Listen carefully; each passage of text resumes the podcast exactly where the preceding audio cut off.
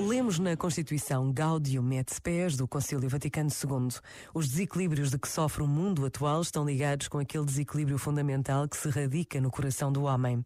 Porque no íntimo do próprio homem, muitos elementos se combatem. Enquanto, por uma parte, ele se experimenta, como criatura que é, multiplamente limitado, por outra, sente-se ilimitado nos seus desejos e chamado a uma vida superior.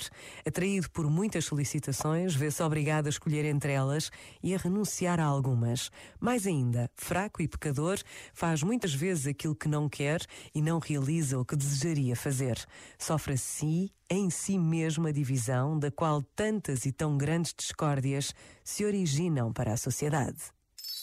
Este momento está disponível em podcast no site e na app da RGF.